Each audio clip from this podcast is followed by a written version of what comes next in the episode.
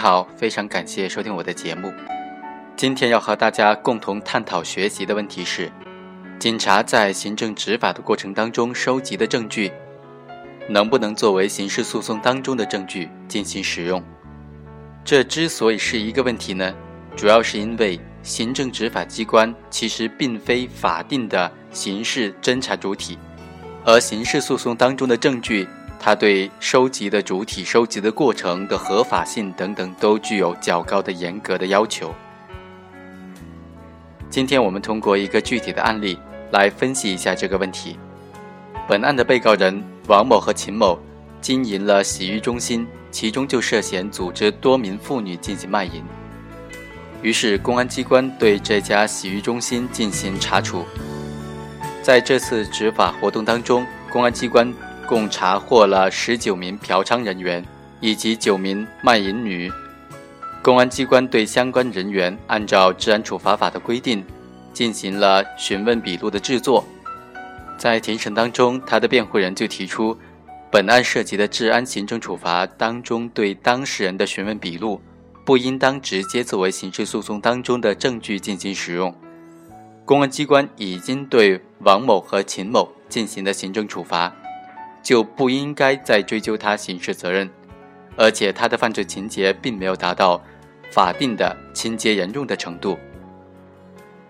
那么，在这个案件当中，重要的争议焦点之一就在于行政执法过程当中收集的言辞证据材料，能不能直接作为在刑事诉讼当中的证据进行使用呢？我们认为答案是否定的。行政执法当中收集的言辞证据。只有经过侦查机关依法重新取证，才能够具备刑事诉讼证据的资格。其实对这个问题，一九九六年修订的刑事诉讼法并没有做出任何的规定。从现行的刑事诉讼司法理念出发，在刑事诉讼当中，据以定罪量刑的证据都必须由具有侦查权的主体，依照刑事诉讼法的规定收集、调取、制作。并且经过法庭质证之后，才可以作为刑事诉讼当中的证据进行使用。而行政执法机关并不是法定的刑事侦查主体，因此严格的遵守上述的理念，无论是行政执法部门收集、调取和制作的物证、书证、视听资料、检验报告、鉴定意见、勘验笔录、现场笔录等等客观的证据。还是说其他的证人证言、当事人陈述等等主观性的证据，都应当在进入刑事诉讼程序之后，由侦查机关重新收齐证据。但是从司法实践的实际来看，特别是从主观性证据和客观性证据的形成过程来分析啊，主观性证据是在取证的时候临时形成的，它的内容受到取证程序的影响比较大。而客观性证据，则在取证之前已经存在了，其内容受到取证程序影响比较小，因此为了提高诉讼的效率、节约司法的资源，往往会允许在行政执法程序当中收集的客观性的证据，经过一定的程序转化为刑事证据。最高人民法院、最高人民检察院和公安部，在二零一一年的时候就下发了。关于办理侵犯知识产权刑事案件适用法律若干问题的意见，其中就首次对行政执法部门收集调取的证据，在刑事诉讼当中的效力问题作出了明确规定。它根据证据的性质区分为两种情形：行政执法机关依法收集调取制作的物证、书证、视听资料、检验报告、鉴定结论、勘验笔录、现场笔录。经过公安机关、人民检察院审查，人民法院庭审质证确认，则可以作为刑事证据进行使用。行政执法部门制作的证人证言、当事人陈述等等调查笔录，公安机关认为有必要作为刑事证据使用的，则应当依法重新收集和制作。另外，《刑事诉讼法》第五十二条也规定。行政机关在行政执法和查办案件过程当中收集的物证、书证、视听资料、电子数据等等证据材料，在刑事诉讼当中是可以作为证据使用的。如此看来，被害人陈述、证人证言等等言辞证据，并没有规定在内。行政执法机关收集的言辞证据是不具备刑事诉讼资格的。其实，言辞证据具有较强的主观性，也就是说容易发生变化。对行政机关依照行政法律法规取证的程序要求，明显是不如刑事诉讼规定的那么严格的。根据刑事诉讼法的有关规定，证人有意作伪证或者隐匿罪证，严重的可以作为伪证罪进行追究刑事责任。采用暴力、威胁等等非法方法收集的证人证言、被害人陈述，应当予以排除。法庭审理过程当中，当事人有权申请证人出庭作证。证人受到打击报复的，可以请求司法机关予以保护，甚至还可以以打击报复证人罪追究相关人员的刑事责任。这些规定赋予了证人在刑事诉讼当中的权利和义务，在行政执法程序当中并不能够完全的体现出来。也就是说。即使是同一个证人，在不同的程序当中证明同一件事情，因其作证的时候具有不同的权利和义务，他所陈述的事实也有可能会有所取舍。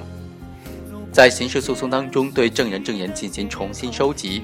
让证人在更加严格的刑事诉讼权利和义务背景之下陈述事实，能够保证他的证言具有较强的可信度。从而也更加有利于查明本案的案件事实，保障当事人的诉讼权利。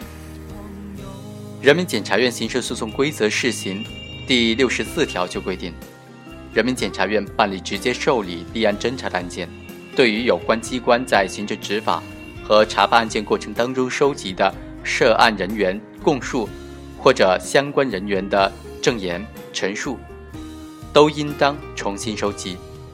确有证据证实涉案的人员和相关人员因为路途遥远、死亡、失踪或者丧失作证能力，无法重新收集。但是供述、证人证言或者是陈述的来源、收集的程序是合法的，并且有其他证据进行验证，则经过人民检察院审查符合法定要求的，就可以作为证据使用。这条规定体现了这样一种精神。即刑事诉讼当中的言辞证据，原则上应当重新收集，特殊情况之下也可以进行适当形式的转换，但是必须有其他的证据相互印证。公安机关查办卖淫、嫖娼等等行政违法案件的时候，发现有犯罪线索的，在刑事立案后，对行政执法当中收集的言辞证据，认为确有必要作为刑事诉讼的证据进行使用的。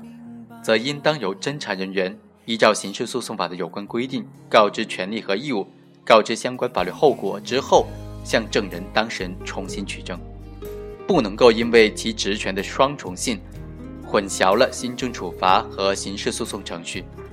任意转换不同的程序来进行执法。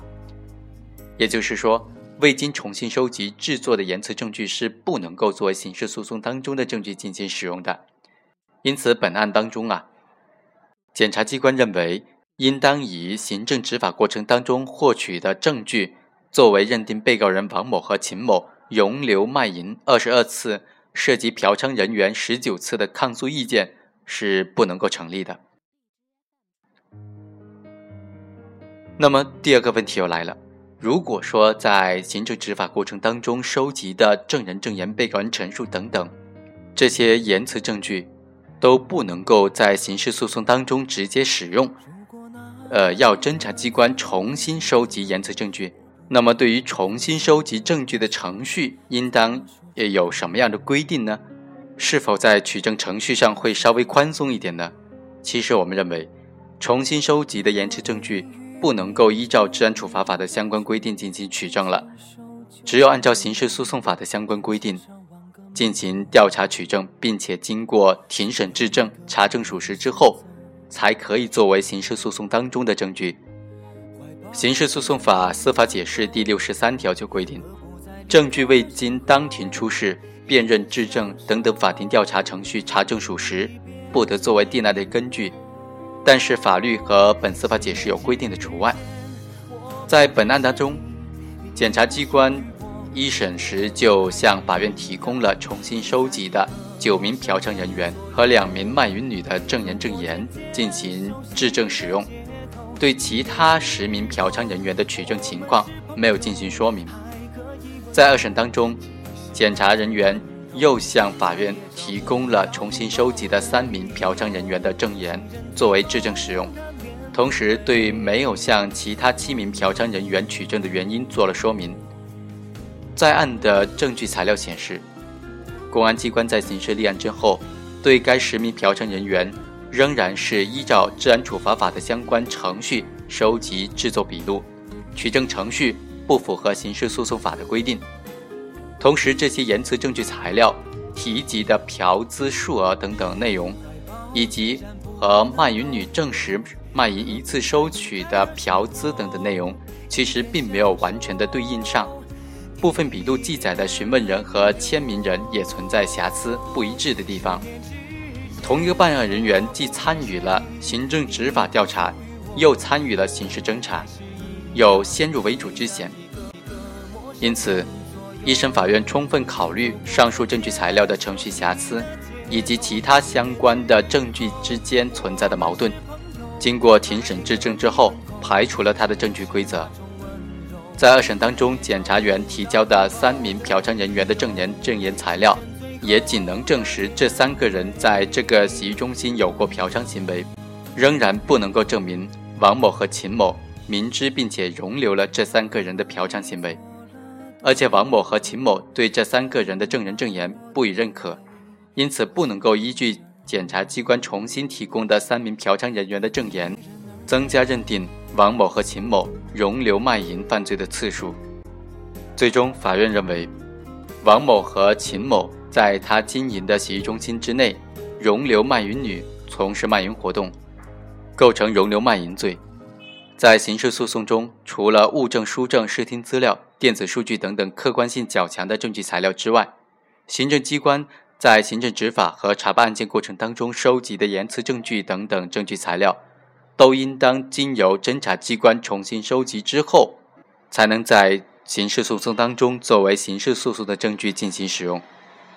在本案当中，公诉机关提供了侦查机关对于张某、于某、孙某等九人的询问笔录。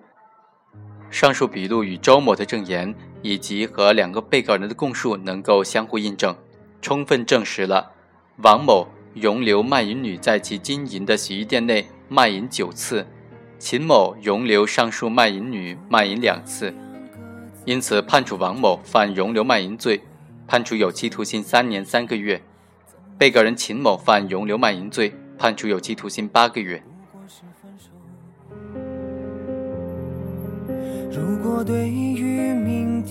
以上就是本期的全部内容，下期再会。